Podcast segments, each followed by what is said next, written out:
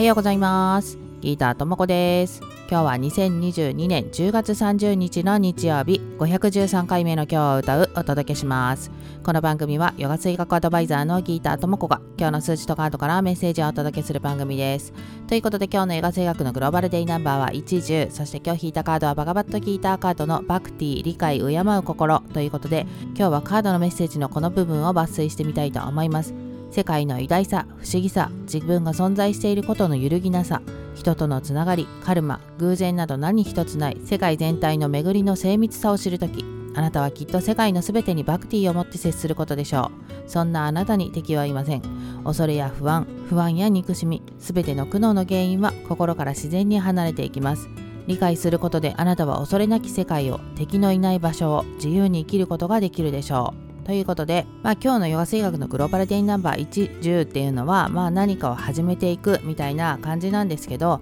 まあ、何かね物事を始めるっていうのももちろん大事なんですけどなんかその考え方を少し変えるみたいなのを始めるっていうのも大事かなと思うんですよね。で自分の身に起こることみたいなのが何で起こったのかなって考えても